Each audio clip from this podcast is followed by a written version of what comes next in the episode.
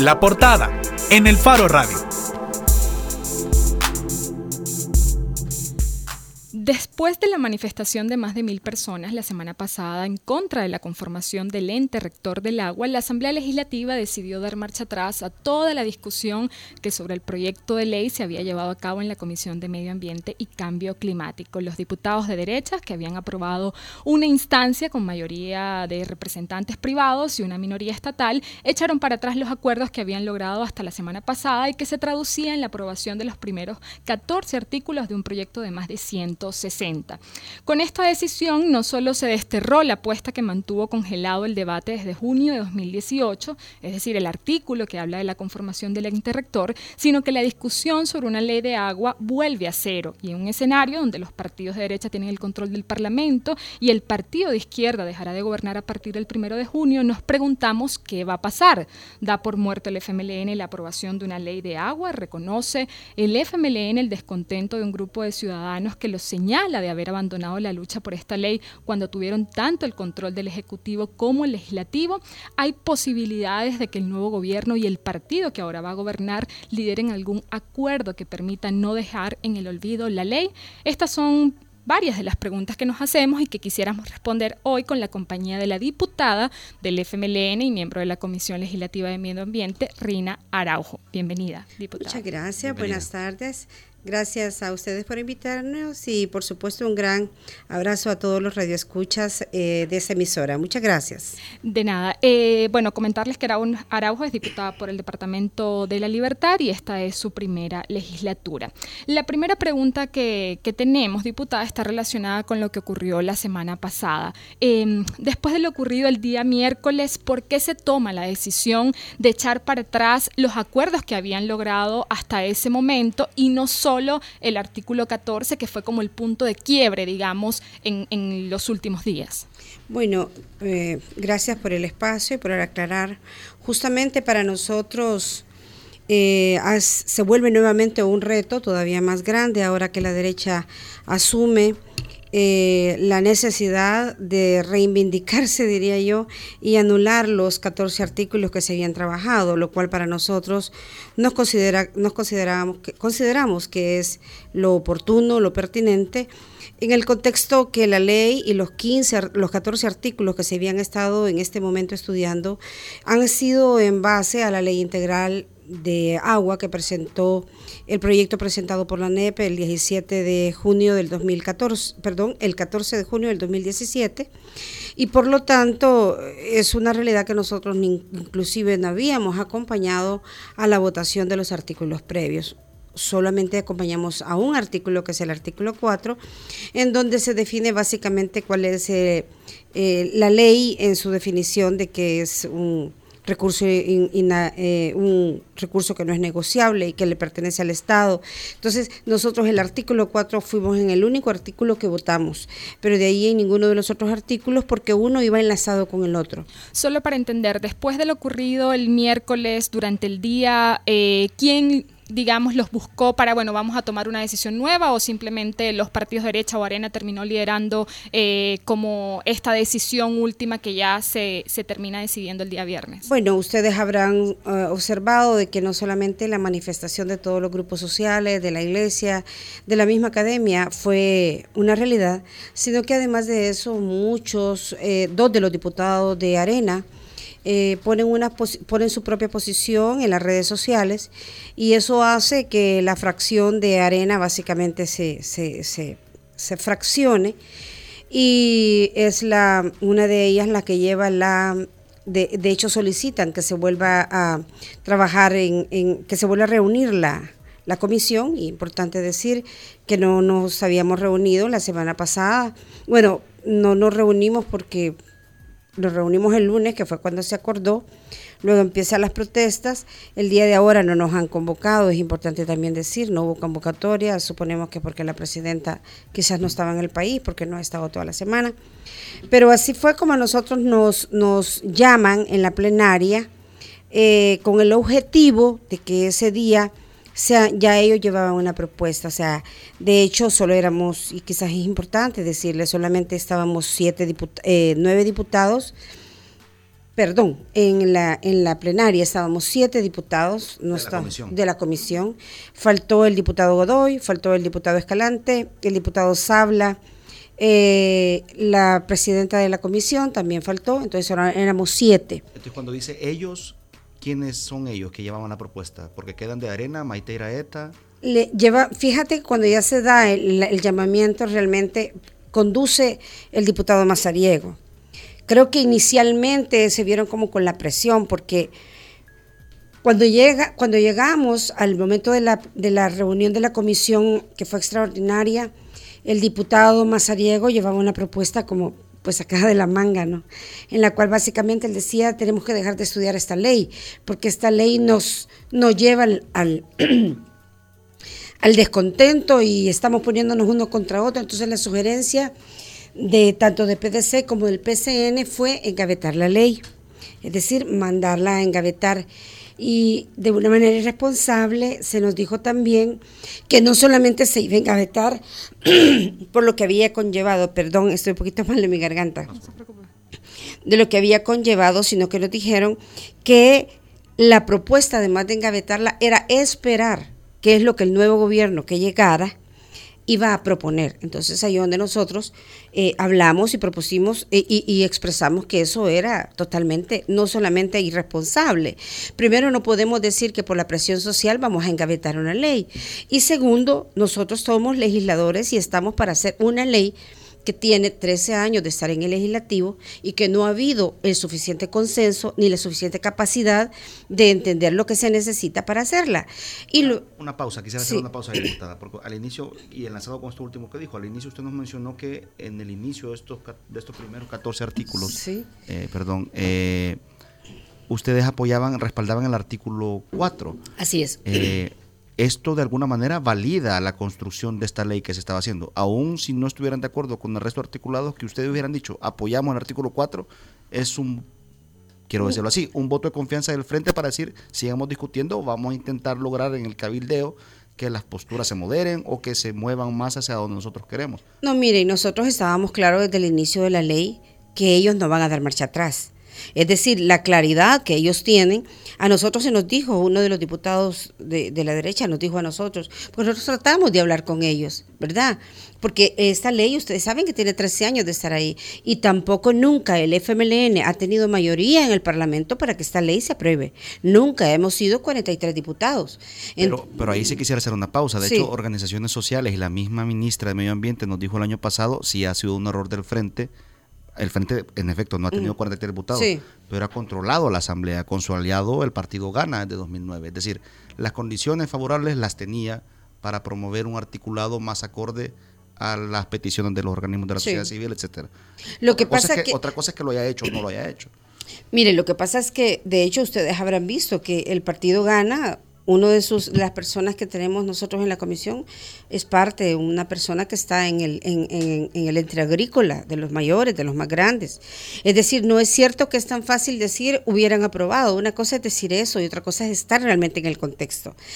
En realidad el FMLN nunca ha tenido la capacidad. El FMLN ha tenido y ha abanderado esta lucha y han sido las organizaciones sociales y la iglesia y por supuesto los acompañantes de la academia lo que han hecho de que este tema se mantenga en la mesa.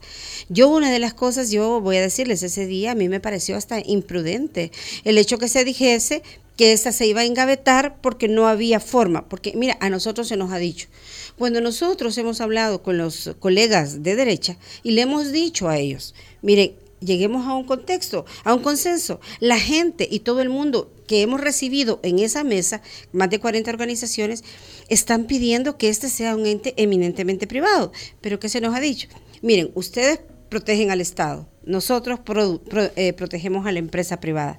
Esa dicho, esa ha sido una respuesta textual, el cual está totalmente enmarcando cuál es la condición en la que te estás enfrentando. Es decir, la protección del ente privado que va a garantizar que la red hídrica sea vista como un fin de mercancía, como se ha visto hasta este momento. Solo para entender cuando, cuando hace una crítica al hecho de que se pedía desde el PDC o desde este diputado engavetar la ley integral de agua. Em, por ejemplo, la misma ministra de Ambiente eh, comentaba acá y ha sido parte de las críticas que la organización, que las organizaciones de la sociedad civil han hecho, el hecho de que en algún momento eh, el FMLN o el gobierno se terminó reuniendo también con representantes de la NET para tratar de consensuar alrededor de un proyecto de ley. Al final terminan discutiendo pues la ley integral de agua. Ahora usted dice que em, no se deben gavetar, a pesar de que están en contra de la ley, solamente para entenderlo. ¿El FMLN está en contra de la ley integral de agua o solamente en específico de ese artículo? No, estamos en contra de la ley integral del agua. La ley integral del agua fue presentada por la ANEP específicamente. Y para nosotros hay cuatro proyectos de ley presentados. Primero, por el Foro de Agua, Luego, otro proyecto de ley que fue presentado también por el Foro del Agua, modificado por todo lo que son las asociaciones que están en las alianzas, de la, en las alianzas por el tema hídrico. Entonces, ¿por qué no estar de acuerdo con que se engavete la ley integral? Porque tenemos cuatro proyectos que podemos trabajar. O sea, el problema fue y inicia desde el momento en que el 5 de junio del año pasado, recién iniciamos la legislatura, y dice, fíjense, fíjense lo, eh, se ha trabajado en 92 artículos. 92 artículos que están previamente aprobados por una legislatura. ¿Ya? Que fue la, legislatura 2012-2015. Se aprueban 92 artículos. Y eso se aprueba en la legislatura que estuvo presidiendo la comisión el diputado Sabla. Vienen ellos y luego al entrar en el conflicto 2015-2018, entra la UCA y le dice, señores, yo les voy a ayudar a que entren en un consenso y hagamos una propuesta nosotros. Y es la UCA acompañando a la comisión que hace esa propuesta. La propuesta de la Universidad Centroamericana es únicamente, únicamente en el ente rector. No tiene nada que ver en la participación de la totalidad de la ley. Si nosotros somos lo suficientemente conscientes del trabajo realizado por tantos años, se tenían no solamente los 92 artículos que tuvieron un peso gigante, o sea, hubo gente que vino del exterior a trabajar en consultorías para hacer estos 92 artículos. Tuvieron mesas de trabajo por meses, y no digamos por años, en donde allí está plasmado todo el esfuerzo de, de la Alianza para el Agua, para la protección del agua. Está ahí el esfuerzo del Ministerio de Medio Ambiente, está ahí el esfuerzo de la Universidad Nacional, está ahí el esfuerzo de un montón de gente. Entonces, cuando nosotros recibimos la legislatura, es importante decir, nosotros teníamos 92 artículos aprobados que únicamente necesitaban ratificación, y, vienen ese día, en junio, y dice la presidenta, que vamos a echar al cesto de la basura los 92 artículos y que se va a votar por mayoría cuál ley de los cuatro proyectos que están ahí. Acuérdate que en el 2012 el gobierno presenta un proyecto también. Entonces viene y dicen ellos, ¿cuál va a ser el proyecto que nosotros vamos a estudiar? Entonces, por mayoría, definen estudiar ellos la ley integral del agua. Entonces, totalmente ilógico. ¿Cómo es posible que un proyecto que fue presentado nueve meses previos sea el que se tome, cuando tenemos un proyecto y artículos que están validados. Allí inicia el problema. Ahora, ¿qué ocurrió durante los seis años de 2012 a 2018 cuando incluso esta propuesta eh, del gobierno a través del Ministerio de Ambiente no logra materializarse como el proyecto de ley? Y le pregunto porque la reacción de la población ha sido sobre todo de cuestionamiento hacia el FMLN, eh, cuando ha sido esa su bandera, incluso el miércoles veían veíamos en, lo que expresaban los estudiantes, usted misma estuvo también presente en la manifestación, un descontento hacia eh, las acciones que ha llevado a cabo el FMLN o las omisiones o lo que se ha dejado de hacer eh, por parte del partido. Eh, ¿Cómo responde usted o qué cree usted que es lo que está pasando respecto a esa reacción de la población en referencia a la labor del FMLN? Mira, estar en el Parlamento, en, en la Asamblea Legislativa, ha sido considero yo, este es mi primer, mi, primer esfuerzo en el área legislativa, y quiero decirte que es una gran escuela. Primero, te encuentras con un esfuerzo laboral bastante grande, yo tengo que ser honesta. A mí me da mucha tristeza cuando veo artículos que revelan, yo no sé si, si realmente así han sido los diputados anteriormente, pero en la realidad eh, es una, la convivencia es una cosa diría yo, bastante difícil, porque tú no sabes realmente con qué te va a salir en cualquier momento la persona que es eh, discordante, eh, que tiene una diferencia de pensamiento. Entonces, cuando se acusa al FMLN como partido de que este no hizo, no es fácil tampoco hacer algo que tú sabes que le está tocando le está tocando dramáticamente los intereses al gran al poder económico. Y aquí no ha habido FMLN con 35, 37 diputados que has tenido. No creas que se iba a sumar gana eso. De hecho, el, diputado ahí, ahí, sí tengo que hacer un, paréntesis, un matiz. Es decir, el FMLN ha hecho lo que ha querido con gana desde 2009 hasta, hasta el inicio de esta legislatura, que fue cuando tuvieron el control de la Asamblea. Es decir, cualquier proyecto insignia o cualquier proyecto apuesta que el FMLN quiso pasar por la Asamblea Legislativa, Gana lo apoyó. ¿Cómo llegaron a esos acuerdos? Si, lo hicieron de buena fe o si hubo otros tratos de por medio, eso ya es otra discusión que el FMLN deberá aclarar algún momento. Sí. Pero cuando ha querido el FMLN tener un llevar a votación y que se le apruebe un proyecto insignia que se va a ejecutar en su gobierno, el FMLN ha sido capaz de dialogar con Gana, de concertar con Gana y de conseguir los votos de 2009 hasta mayo de, de 2018, que es cuando perdieron el control de la Asamblea. Es decir, hay algo ahí, una historia no contada. Es, este proyecto, ¿por qué el FMLN no, no lo impulsó como pudo haberlo impulsado? Las organizaciones sociales que han cuestionado, por un lado, la pasividad, por un lado, no haber logrado ese cabildeo, y por último, haber dejado atrás el cabildeo de las leyes del foro de agua, de las propuestas que había hecho la UCA, la Universidad de El Salvador, y que de repente el MAN se sentara a negociar con la NEP otra ley. Y dicen, ¿por qué el gobierno se sentó con la NEP a negociar otra ley? Y la misma ministra nos dice en este espacio el año pasado, bueno, me lo ordenaron, me lo ordenó la presidencia. Sí, de hecho, una de las cosas que nosotros como grupo parlamentario en esta ocasión nosotros hemos ido a hablar con la señora ministra, a pedir inclusive el borrador de lo que se trabajó en esa ley. Y justamente lo que ella nos dice que el, borrador que ella tiene no es el mismo borrador que nos ha hecho llegar.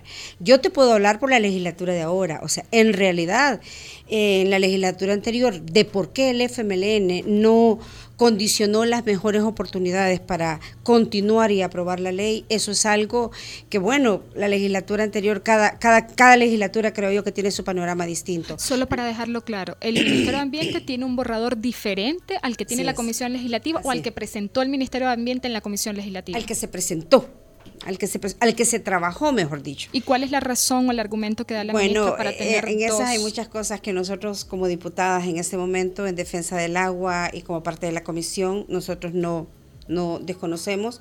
Tanto la diputada Argueta como yo es así estamos en el primer periodo legislativo y para nosotros partimos desde el momento en que se nos dan, estas son las cuatro propuestas de ley y para nosotros esos son donde debemos de trabajar, ¿verdad? Ahora, la justificación de por qué el FMLN no trabajó previamente en, en trabajar esta ley, sí se ha estado trabajando, de hecho cuando estuvo el doctor Mata hubo una serie de diferencias, esta ha sido también una bandera que de alguna u otra manera también la ha tenido el diputado Sabla, que es importante decirlo, de hecho a veces no sabemos si es, si es Lima, Lima o Limón, vea, porque nosotros no sabemos cuál posición va a tomar, pero eh, es importante, por ejemplo, en esta ocasión que nosotros votamos, eh, uno de los diputados de Ghana, y ellos han estado claros en que el sector agropecuario debe de estar, y para nosotros no debe estar. Y claro, debe estar el sector agropecuario, porque uno de los propios compañeros que son diputados que son de Ghana pertenece y tiene pues algún tipo de influencia en ese sentido. Solo una pregunta para, para, para afinar postura de la fracción del femenino y del partido. Vaya, en estos momentos, ante el cuestionamiento de la opinión pública y de las organizaciones sociales, el FMLN toma eso y lo reflexiona al menos. ¿Lo han debatido, han llegado a alguna conclusión o piensan discutirlo para tratar de definir, bueno, si nos equivocamos en esto, ya no nos vamos a equivocar en esto otro? Mira, lo que pasa es que yo voy a partir de mi posición. Mi posición como diputada del Departamento de la Libertad, independientemente del partido político que estemos. Yo pertenezco a un partido político, pero llego a la Asamblea Legislativa y represento a todo el Departamento de la Libertad y por supuesto a El Salvador. Mi posicionamiento como Rina Araujo, y por supuesto creo que es el posicionamiento de mi compañera Dina, porque nosotros actuamos de una manera sincronizada, es para nosotros no hay discusión y no ha habido nunca una discusión diferente, según lo que yo observo en los antecedentes. El ente debe ser eminentemente estatal, eminentemente estatal. Y no podemos y no vamos a acompañar ningún posicionamiento de derecha en la cual se incluya a los entes privados. Esa ha sido una definición que el FMLN ha luchado, ha sido su bandera de lucha y nosotros, no por ser la bandera del FMLN, sino porque es lo, que debe de ser. No hay ningún país del mundo donde nosotros tengamos una rectoría que tenga eh, implícitos entes privados y nosotros estamos conscientes que como salvadoreños el agua es un bien público y por lo tanto debe de ser el Estado el ente rector. No debemos por qué poner a juez y parte en un mismo organismo que debe de ser manejado por el Estado. Va a manejar cánones, va a manejar, todo lo que son normas políticas de Estado en referente al agua. Y fíjate tú, una cosa que es importante, ¿cómo es posible que nosotros no incluyamos en un ente rector tan importante al Ministerio de Salud, cuando sabemos que es el Ministerio de Salud el que supervisa, el que vigila toda la calidad de agua que llega para que no haya un tipo de epidemia que va a llegar a través de la red hídrica. Diputada, me llama la atención que hace énfasis en asumir una postura, digamos, particular en el caso de usted y la otra diputada que la acompaña en la comisión, cuando el cuestionamiento es hacia el partido. ¿Hay una diferencia respecto a la posición del partido y a la posición de ustedes? No, no, eso es lo que yo le comunicaba desde el inicio, que yo en este momento considero de que la bandera, por supuesto, la bandera del FMLN ha sido siempre el tema de agua. Hemos estado en el tema de agua, aunque hayan algún tipo de, de cuestionamientos, ¿no? Pero el tema de agua es un tema que el FMLN ha abanderado, pero independientemente que sea el partido el que lo abandere y que lo abandere en la justificación de que el ente rector debe ser estatal, en ese contexto me refiero. Yo, Rina Araujo y Dina Argueta estamos claras que esto no es una cuestión en el cual... Eh, sea una cuestión de partido, es una cuestión que debe de hacer así.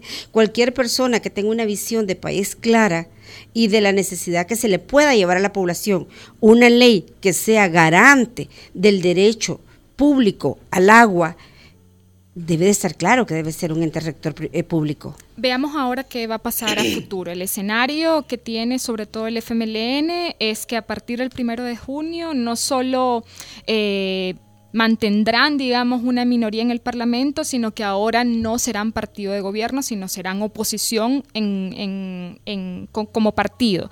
¿Cuál es la estrategia para que esa bandera no se pierda y se vuelva a estancar la discusión de una ley y la aprobación de una ley de agua? Mire, yo llamo mucho a la sabiduría a los diputados de derecha y espero que esta movilización de la gente haya llevado a que ellos tomen un posicionamiento diferente.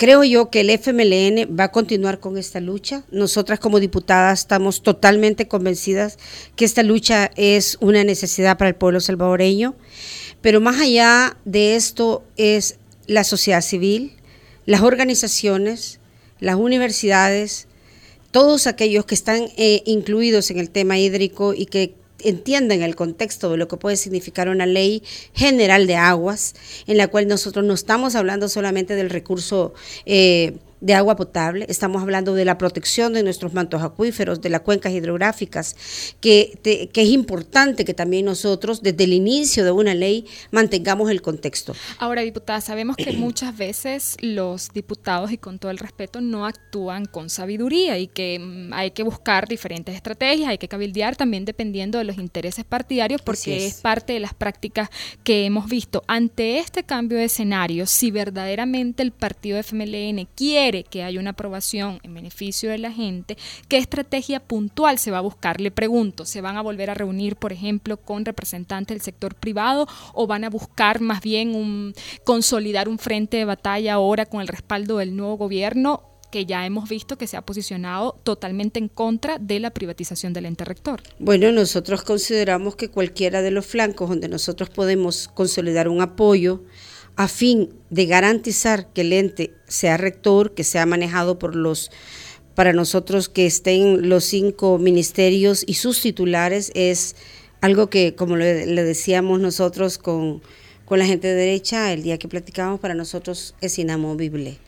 Nosotros no aceptamos, no aceptamos que esté la empresa privada, en primer lugar. En segundo lugar, consideramos de que nuestra propuesta garantiza la gobernabilidad del agua con un fundamento democrático en donde pueda haber una representación de todos los sectores.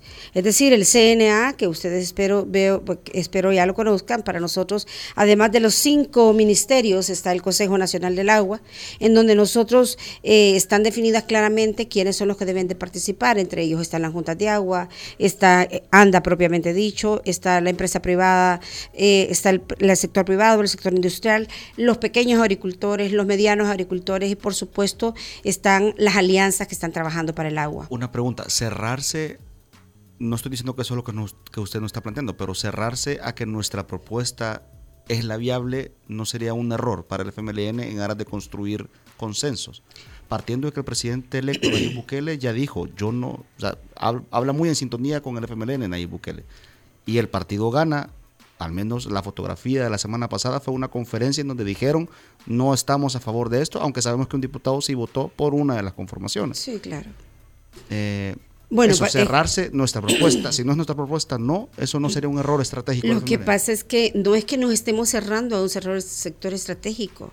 Lo que pasa es que nosotros, para la empresa, para la derecha, la única opción es que esté sector agrícola, sector, sector agrícola y sector industrial. Y nosotros no estamos a favor de eso. No es que pueda estar uno, es que no deben de estar. La regulación de todas las tarifas, la regulación de la utilización del agua no le puede garantizar a un privado ser juez y parte.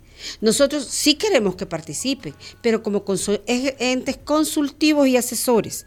Es decir, el Consejo Nacional de Aguas está definido en la ley propuesta por el FMLN a través de las organizaciones, está propuesta eh, como un ente democrático en el cual va a haber una elección a través de un proceso que ya está definido y de ahí sale, si le tocó estos dos años a la empresa privada, pues entra en la empresa privada. Si le tocó el otro año a la Junta de Agua, pues entra en la Junta de Agua. Si el siguiente año le tocó al, a ANDA, pues entra a ANDA. Es decir, la idea es hacer una ley de gobernabilidad para el país y además de eso, con una función democrática en la cual todos puedan participar. El agua es algo sumamente delicado y estás hablando de ponerle algunas regulaciones a aquella gran industria que está utilizando el agua y que no está teniendo el control. No estamos diciendo que no deba de utilizarse, pero ¿quién tiene el control de regantes? ¿Cómo se están regando? Están bien los cánones que estamos utilizando. Entonces no puede ningún ente rector estar dentro. Mira, nosotros estamos dispuestas a llevar la discusión de tal manera que se le explique a los diputados de derecha cuáles son las razones. Pero yo les voy a poner algo a ustedes aquí en la mesa.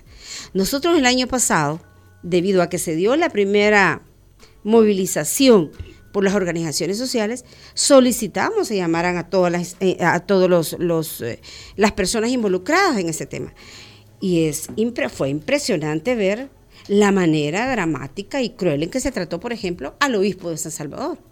Nosotros fuimos testigos de, la, de, la, Exactamente. en, la, en, la, en la comisión. Entonces, entonces eso no fue, no, no, no, no, no, no, no, no está diciéndote, si toda la gente te está diciendo, mire, eso es blanco, eso es blanco, eso es blanco, ¿por qué quieres tú verlo rojo? Es decir, no puedes tomar una actitud caprichosa ante la necesidad de un pueblo, porque aquí no estamos hablando solo del FMLN, estamos hablando de toda una sociedad que está diciendo no queremos entes privados. Supones tú, ellos no nos dicen, miren, no queremos a cinco ministerios, pero queremos a este, que también es estatal, incluyámoslo, ¿verdad? Pero no la empresa privada. Diputada, en sintonía con eso, ¿le da tranquilidad al FMLN el hecho de que si el nuevo presidente mantiene la misma línea de postura, llegaría a vetar una ley con esas características, eh, digamos, que, que viene de origen del partido derecha? Sí, de hecho yo diría algo, la ley que nosotros estamos creando no tiene que ver un perfil político, es una ley de país Por lo tanto, si nosotros decimos que van a estar cinco ministros en la próxima ley, estamos hablando que quienes lo van a definir es el gobierno entrante.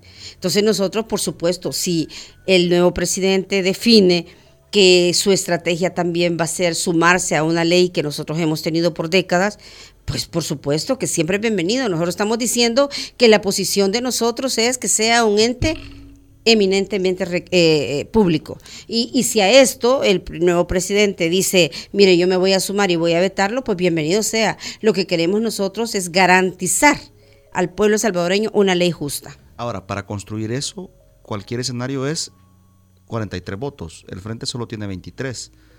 Usted ve a Gana sumándose a eso, a un proyecto eminentemente público con un rector eminentemente público. Acuérdese que ahora Gana va a ser el que va a estar gobernando y yo creo de que si, si Gana va a estar gobernando, creo yo de que tiene que ir, el, discurso tiene que ir en consonancia con sus acciones. Con las acciones y, el, discurso del presidente. Así es, el, si su presidente, que en este caso dice que va a estar por un ente eminentemente público, yo considero que lo mínimo que él puede decirle a sus diputados es decirle acompañen al FMLN.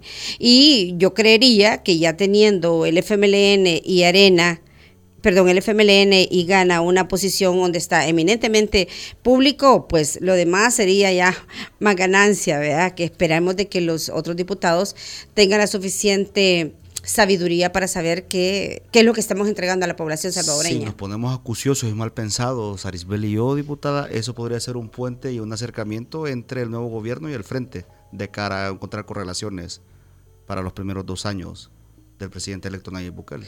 Mire, son cosas que yo creo que el tiempo tiene que ir definiendo. A nivel mediático creo que se puede decir cualquier cosa, pero cuando ya estás en lo político nada está escrito en piedra y creo yo que las cosas a veces van agarrando su propio rumbo, ¿no? Y ahora se lo pregunto, ¿se lo han planteado como fracción? No, no, no, no lo hemos planteado. No en este momento, no en este momento en que hemos estado tan enfrascados en tema de país, en temas en que para nosotros lo importante es heredar al Salvador lo más que nosotros hemos podido, podemos hacer, vea, en este momento. Ahora, entenderíamos que, que, si eso es así, de acá al primero de junio, por lo menos el FMLN da por muerto no poder haber logrado, digamos, la aprobación de un proyecto de ley siendo partido de gobierno. No, para nosotros damos en este momento como una victoria el FMLN desde el momento en que debido al acompañamiento como grupo parlamentario, de la negativa a la aceptación de un proyecto nefasto que llevaba la derecha, lo hacemos retroceder, llegar a cero e iniciar ante una propuesta que para nosotros es la correcta. Solo hago un paréntesis. Si la escuchan así los movimientos sociales, como se pronunciaron la semana pasada, podrían cuestionarlo mucho. Es decir, yo creería que los movimientos sociales se arropan esa bandera.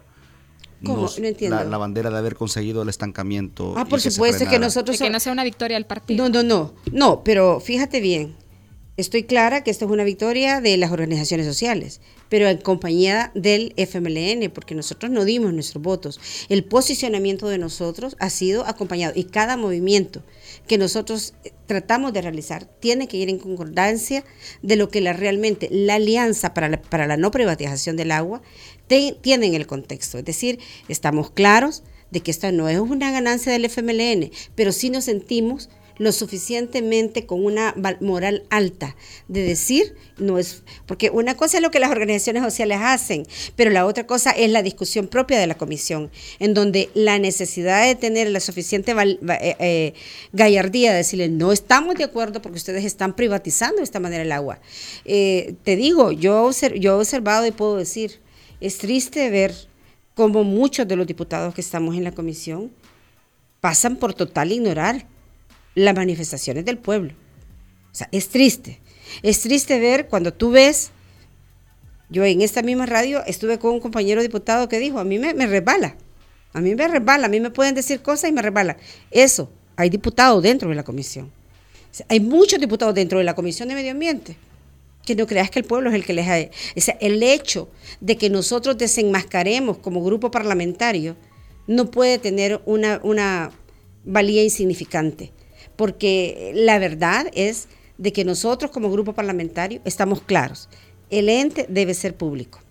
Ya por último, diputada, porque bueno, ya se nos está acabando el tiempo, hemos visto que la comisión no ha sido convocada para esta semana, el control de la comisión sigue en manos de Arena, PCN, PDC. ¿En qué se traduce eso, por lo menos en al corto el plazo? Estamos hablando de que no va a haber más discusión, de que el estancamiento se va a producir por un buen tiempo hasta que llegue el nuevo gobierno. Mire, ¿qué cree que va a pasar? Nosotros como FMLN, yo se lo dije ese día al diputado Mazariego, que me pareció totalmente irresponsable de decir que la ley se venga a vetar.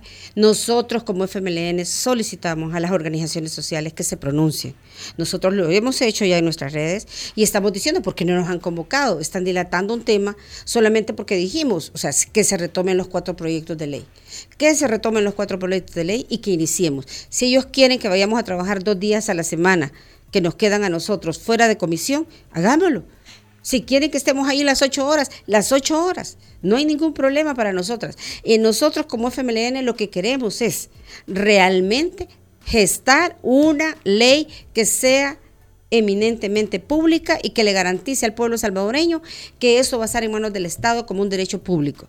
Entonces, para nosotros, como diputadas, por supuesto, por supuesto que es un signo de alarma, como decimos nosotros los médicos.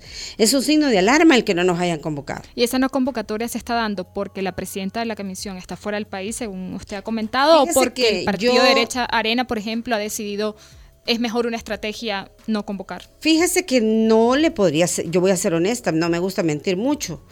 Y en cuanto a la por qué no nos han llamado, yo consideraría que es porque la, la diputada no creo que no está. Y si está, pues mi disculpa si estoy diciendo esto, pero la verdad que la semana pasada se adelantó la comisión. De hecho, hubo un rumor que hubo un madrugón, y eso no fue madrugón. Ella iba a ir fuera del país y decidió llamarnos el día lunes. Entonces, por eso se hizo el lunes a las 11 de la mañana.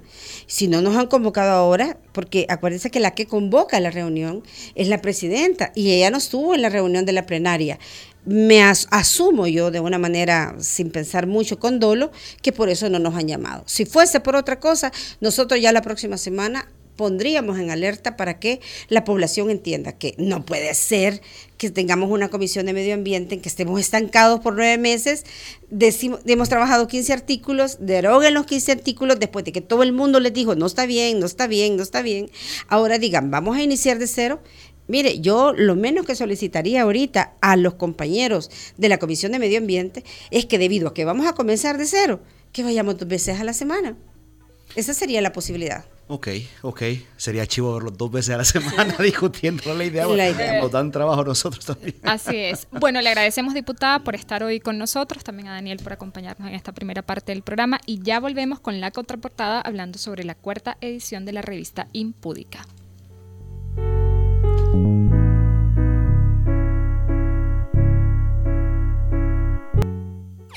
Llegamos al punto exacto de decir, somos una radio diferente. Nuestros siete años son el punto exacto. Siete años haciendo lo que nos gusta.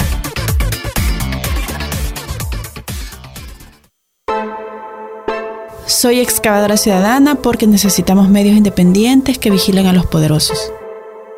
Soy excavador ciudadano porque apoyo a que se destapen casos de corrupción de los funcionarios públicos. Soy excavadora ciudadana porque creo que el buen periodismo contribuye a construir mejores democracias. Desde hace 20 años, El Faro hace periodismo sin ataduras a intereses políticos ni económicos. Y necesitamos tu apoyo para seguir, para crecer, para incomodar más. Únete a la excavación ciudadana y ayúdanos a hacer más periodismo investigativo. Entra a excavación.elfaro.net. El Faro, 20 años haciendo periodismo independiente.